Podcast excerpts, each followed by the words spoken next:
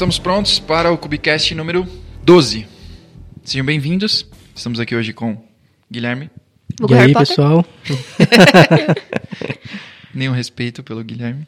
E Talita também. E aí, galera? E eu, João Brito, estou aqui também. É, bom, como de praxe, vamos começar com a notícia. E acho que a notícia que foi a semana passada é, que o Google deu 9 milhões para a CNCF poder usar para testar o Kubernetes lá na nuvem deles. Tudo bem que é para o Google, cara, mas acho que até para o Google 9 milhões são 9 milhões.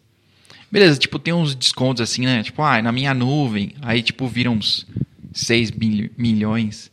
E aí, tipo, ah, não, é com Kubernetes, 5, sei lá. Mas, mano, ainda é muito dinheiro. Não é troco de cachaça, né? Quanta cachaça tem que comprar pra pegar 9 milhões de troco, mano? é, eu, achei, eu achei bem da hora, né? Porque o Google não só pegou o projeto, colocou no GitHub e deixou lá, mas como ele continua até hoje investindo nesse projeto do Kubernetes né, e que a gente pode ver que tem mudado realmente o mundo de TI. E ele não, tipo, jogou lá e já era, né? Tipo, continua investindo e isso é mais uma demonstração, né? Tudo bem que, é, junto com isso, eles saíram da administração né, do Kubernetes. Sei lá, não é bem a administração que, que fala, mas eles saíram lá da cabeça do projeto. Mas, mesmo assim, eles ainda, tipo, deixaram uma grana lá, porque... É, bom, não sei, não sei vocês, não sei quem nos escuta, mas se eu tenho que testar um Kubernetes e eu subo, já tem umas máquinas lá consumindo. E é uhum. uma grana que você vai gastando. Então, tipo, eles darem essa grana para os caras só faz com que eles possam testar. Porque, tipo, imagina se cada feature tivesse que ficar testando no Minikube ou sei lá o que. Né? Ia ser mais difícil, eu acho. É, acho que o, é uma porta de entrada muito difícil, porque você como desenvolvedor, como DevOps, ou quando está testando ferramenta nova, ou tentando desenvolver controller, qualquer coisa, você acaba tendo que gastar muita grana para colocar tudo de pé para você reproduzir um ambiente real. O, o Minikube tem muitos problemas ainda, né? ele não é um ambiente que você pode testar tudo fácil, não é um ambiente de dev que você roda ali na sua máquina e você fala, não, beleza, isso aqui está quase igual à produção, o que eu fiz aqui eu confio para avisar para o CEO que está pronto.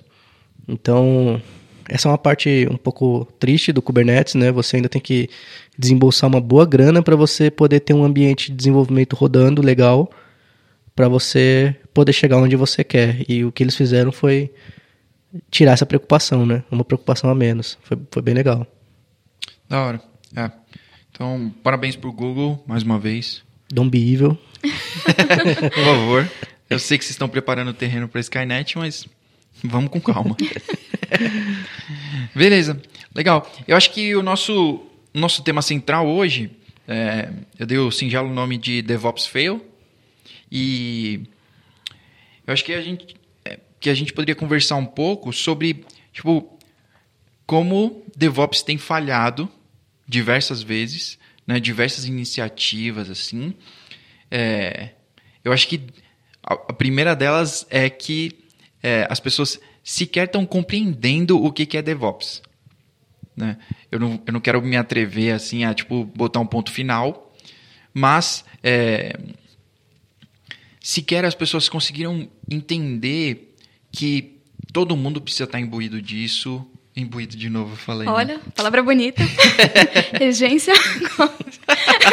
Regida pela preposição X. Está vendo muitos filósofos. É, é, é muita leitura erudita. é, mas se todo mundo não tiver focado nisso, já começa errado. Já começa fadado ao fracasso. Acho também que muitas pessoas pensam que DevOps é uma maleta de ferramentas que o pessoal sai carregando por aí, você aperta um botão vermelho e as coisas saem funcionando no final. E você tem software no final.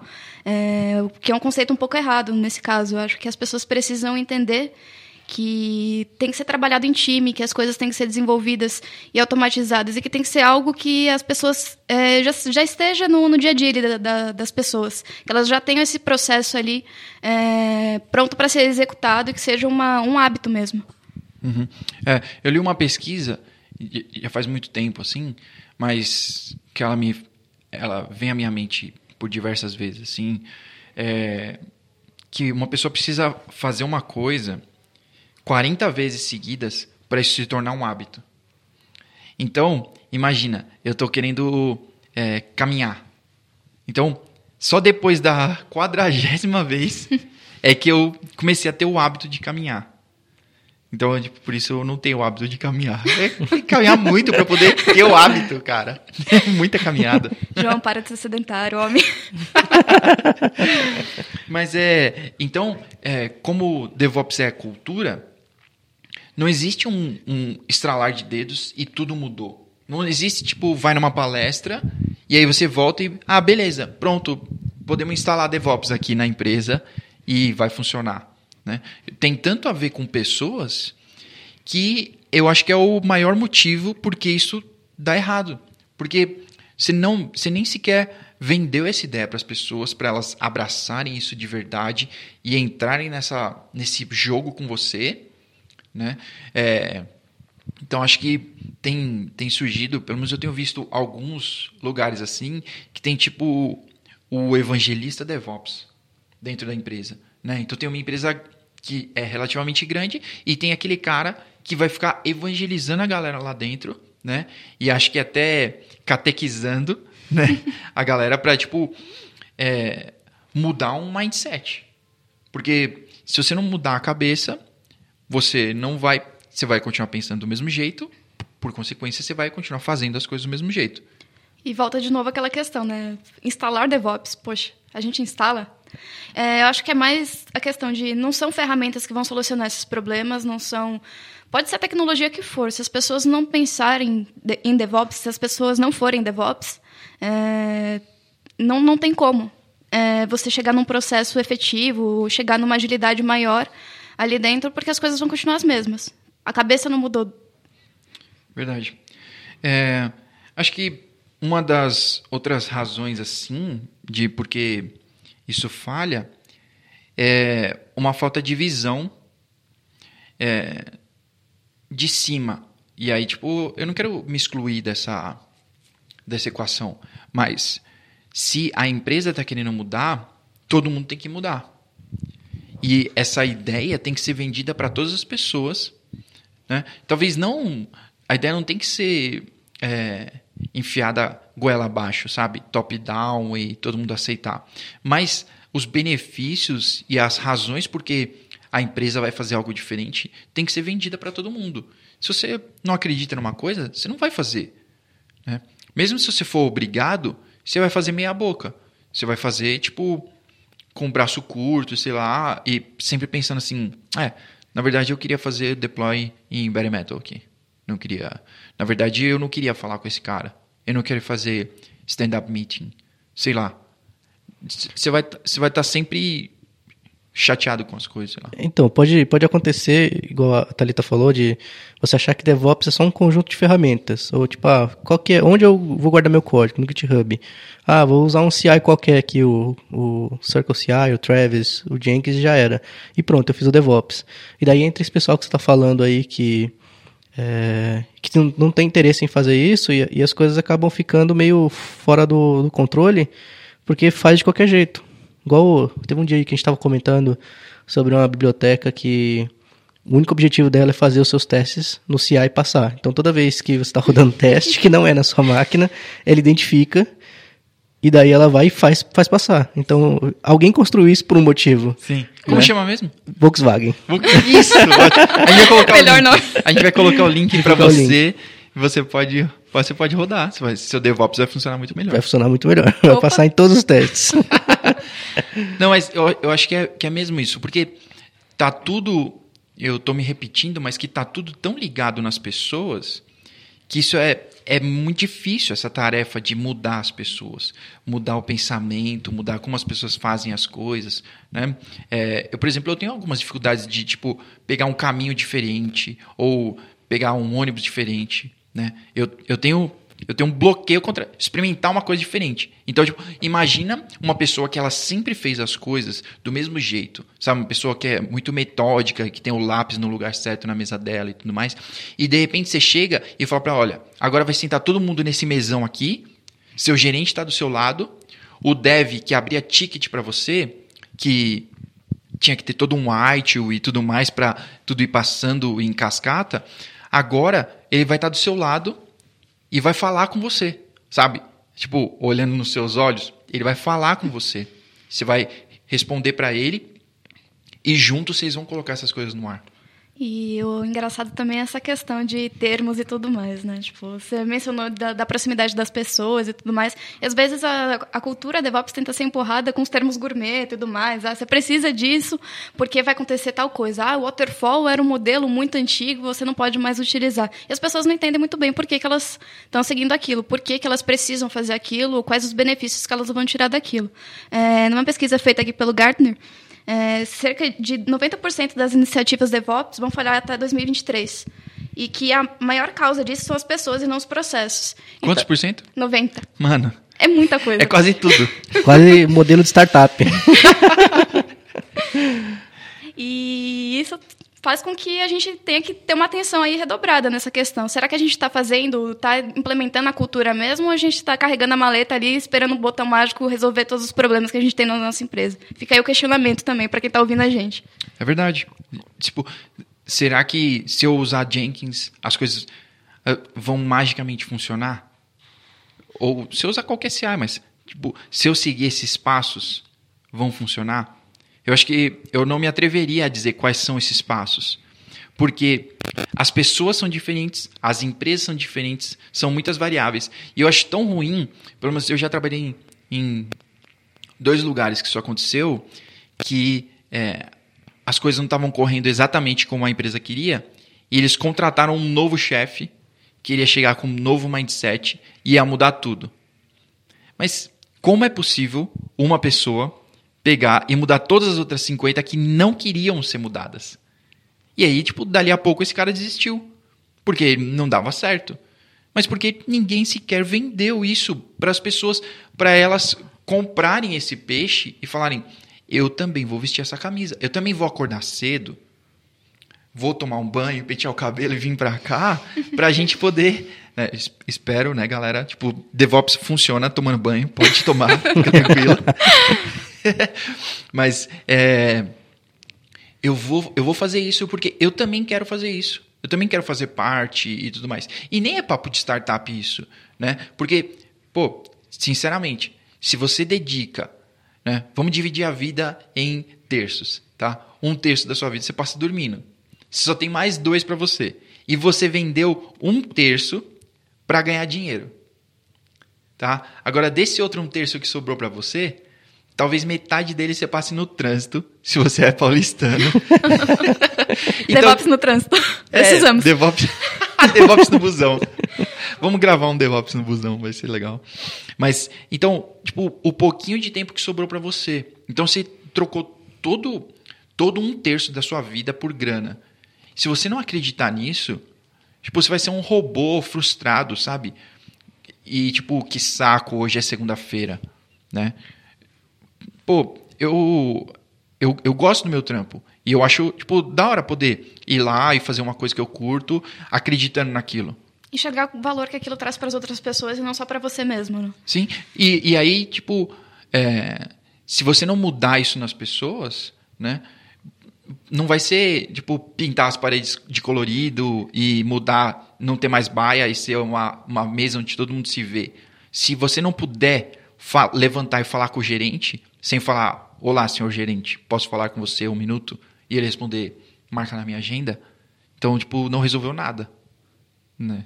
Se as pessoas continuam sendo inatingíveis e os processos continuam os mesmos, você ainda tem que tipo abrir ticket para tudo, tem um processo para você poder falar com as pessoas. Eu já trabalhei num lugar que você não, não podia né? Eu trabalhava em operações e você não podia ir lá falar com o time de Linux.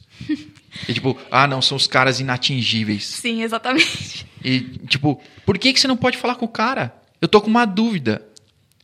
Eu vou abrir um ticket, perder um, um mega tempo escrevendo o que já tá na minha cabeça. Eu vou ter que escrever ali, que seria muito mais fácil eu falar com o cara. E em um minuto a gente resolveria aquilo. Mas não, você não pode ir lá falar com o cara. Porque ele tem coisas muito mais importantes do que o que o cliente precisa. é, é, é, hilário, tipo, não, não. Como as pessoas podem acreditar nesse modelo? E aí entra a questão também, você mencionou o cliente, né? Às vezes a gente pensa muito no processo para fazer, na forma de fazer e esquece da pessoa que vai receber isso no final, né? É, ah, beleza, tem que automatizar, tem que automatizar, automatizar e, poxa, entrego, sei lá, um negócio em qualidade, não foi. Automatizei meu teste mais ou menos para passar, igual o Guilherme falou ali. Poxa, realmente acho que vale aí é dar uma pensada no que esse processo está te trazendo, se ele não está piorando ou melhorando a sua operação. Vocês falaram que, já que isso é um modelo antigo, né? Aí vocês falaram sobre termos gourmets. Eu já cheguei com a solução agora. É só a gente abrir uma DevOpseria. Pronto. Devo... Cara, vamos criar uma. Pode ser uma startup. Pode ser uma startup, ah, DevOpseria. Ia ser ótimo. Ideias, ideias. Se tiver algum investidor ouvindo aí quiser colaborar com a gente, billions and billions. Billions and billions. Verdade. É, eu acho que uma coisa que a Thalita já levantou, assim, né, sobre o. Tipo, aquele botãozinho vermelho, tipo, parece que todo mundo fica sonhando com ele, que você aperta e tudo como mágica, tipo. Unicórnios, purpurina. É, explode e funciona. Né? Eu acho que às vezes tem gestores que acham mesmo, por mais que se você perguntar para ele, ele vai dizer que não, mas na, na real, se você fizer algumas outras perguntas por fora, você vai saber que é aquilo que ele acha. Que tipo, não, se eu, se eu chamar uns caras e dar umas palestras aqui pra galera, né? Tiver coca grátis e café e chocolate pro pessoal, né? E instala umas ferramentas e pronto, vai funcionar. Você esqueceu da cerveja, cara. Ah, é, desculpa, esqueci. Eu lembrei do café. Já foi um, uma melhora. É, então, eu acho que o, o, gerente ali, essas pessoas que, que têm que responder pelos resultados, né, que na verdade todos deveriam responder pelos resultados, pausa, mas é, esses caras, eles acham mesmo que, não, vamos é, ter resultados rápidos. O que a gente pode fazer para ter esse resultado mais rápido ainda? Então, é a gente colocar mais cerveja, ou mais café, ou deixar as pessoas virem de bermuda, ou tipo ter cachorro no lugar. Talvez cachorro funcione, mas é, a, a, eu acho que às vezes eles pensam mesmo isso. Tipo, deve ter alguma coisa que a gente faz que vai sair rapidinho. E eu sempre me lembro que, tipo, nove mulheres não fazem um bebê em um mês. Então, tipo, não, não dá. As pessoas não mudam a cabeça desse, né, tão rápido assim e o jeito delas.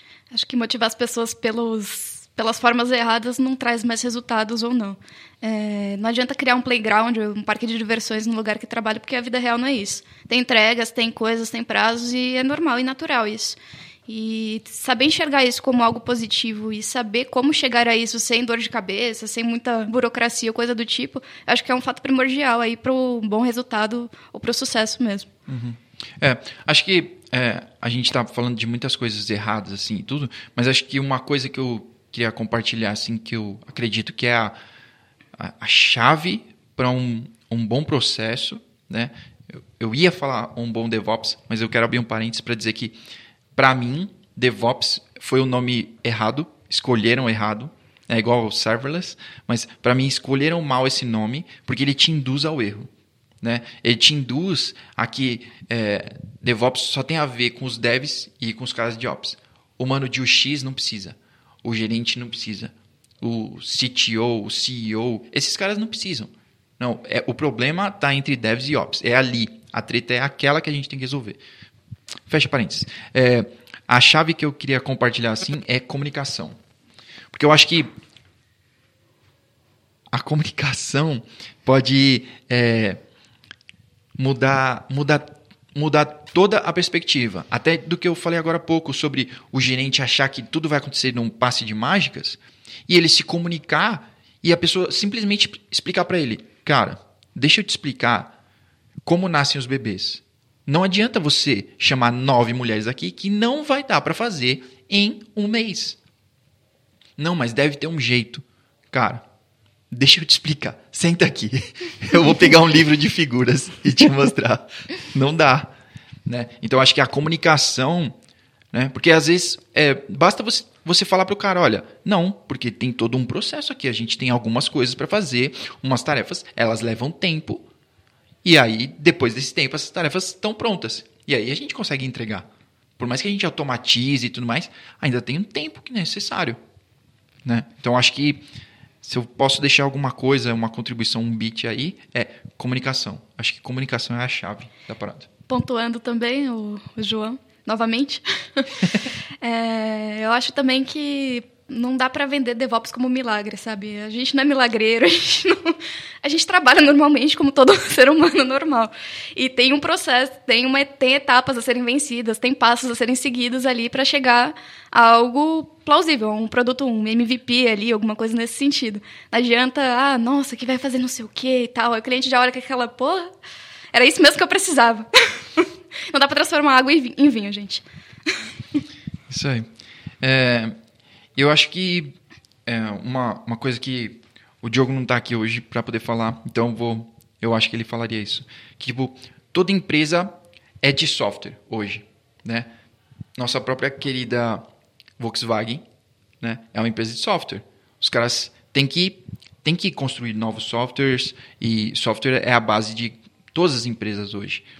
Então, eu acho que ser ágil é o que vai diferenciar. Então, beleza, DevOps, automação e todas essas coisas vão te diferenciar. Não é porque a gente falou mal de tudo isso que a gente está dizendo não faça. Mas a gente está dizendo faça do jeito certo. Né? Pensa um pouquinho, senta com seu time. Pô, não manda todo mundo embora e, e chama um outro time. Então, mas isso também é uma coisa que cada vez mais vai virar commodity, né? Porque, por exemplo, antigamente tinha muita gente que desenvolvia sem teste. Hoje já é quase inaceitável você não desenvolver com teste, né? Até porque vai ter o pipeline. Eu acho que vai chegar um ponto também que você, você falou assim que hoje é um diferencial, realmente é, mas vai chegar um ponto que ele vai ser um diferencial ruim. Se você não tiver o DevOps, se você não tiver automação, você já está atrás, né? Então seria bom mesmo assim a gente cada vez mais propagar essa cultura para virar um, um senso comum, Sim. Porque enquanto isso não acontecer, cara, vai ter gente que vai se distanciar cada vez mais, os concorrentes vão, vão estar na frente, que não fizer, ficou, né? Sim, é. E, e, parece uma, uma coisa tão simples, né? Tipo, mano, você não fez automação, sério? E, tipo, só por causa disso, seu concorrente está entregando mais rápido que você. Você não tá, você não tá usando container, sério, você tá, tipo, fazendo deploy numa máquina e você espera a máquina da Dell chegar aí no seu data center, você instalar o SEO e tudo mais. Pô, essas coisas são, são diferenciais, né? Mas acho que as pessoas são o maior diferencial. Eu quase falei assim, as pessoas são o maior capital. O capital humano é o maior diferencial. Eu ia falar essa de startup, ia ser top. Startuperia ia curtir. E não entrar nessa, nessa estimativa aí de 90% de falha também, né? Acho que se esforçar o máximo para Tá nos 10%. 10% ali, né? Corre para ser um dos 10%. Beleza.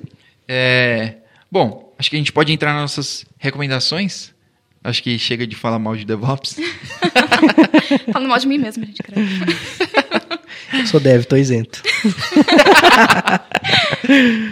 de novo, fugindo do DevOps. Esses devs. Tá bom. Quer começar com as recomendações, Thalita? Fechou. É, minha recomendação vai ser um livro, porque não podia ser diferente, né? De, leitura erudita, por favor. Não, eu vou sugerir 1984. George Orwell é, é sucesso. É clássico, é clichê, mas é um livro muito sensacional. Eu acho bem bacana. Muito bom. Assisti V de Vingança esses dias e eu sempre lembro dele. V de Vingança da hora também. É, nessa, nesses momentos que a gente vive, é bom ler esses livros, realmente. Sim. E você, Harry? Bom, vou fazer diferente, vou recomendar um livro também. É... Esse é um livro que eu li na época da faculdade, que vale a pena ser relido, mas está difícil de encontrar, eu queria comprar. Chama Dama ou Tigre.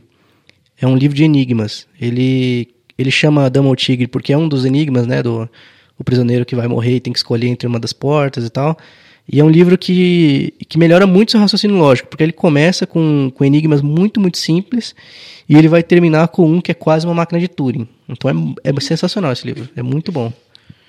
Pesquisem. Da hora. aí, ó, se alguém escuta e tiver, aí manda o link. Por favor. tá bom.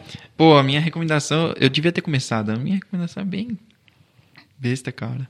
Fiquei com vergonha. É, eu assisti de novo é, Inside Man, que em português é Plano Perfeito, se eu não me engano. Uhum.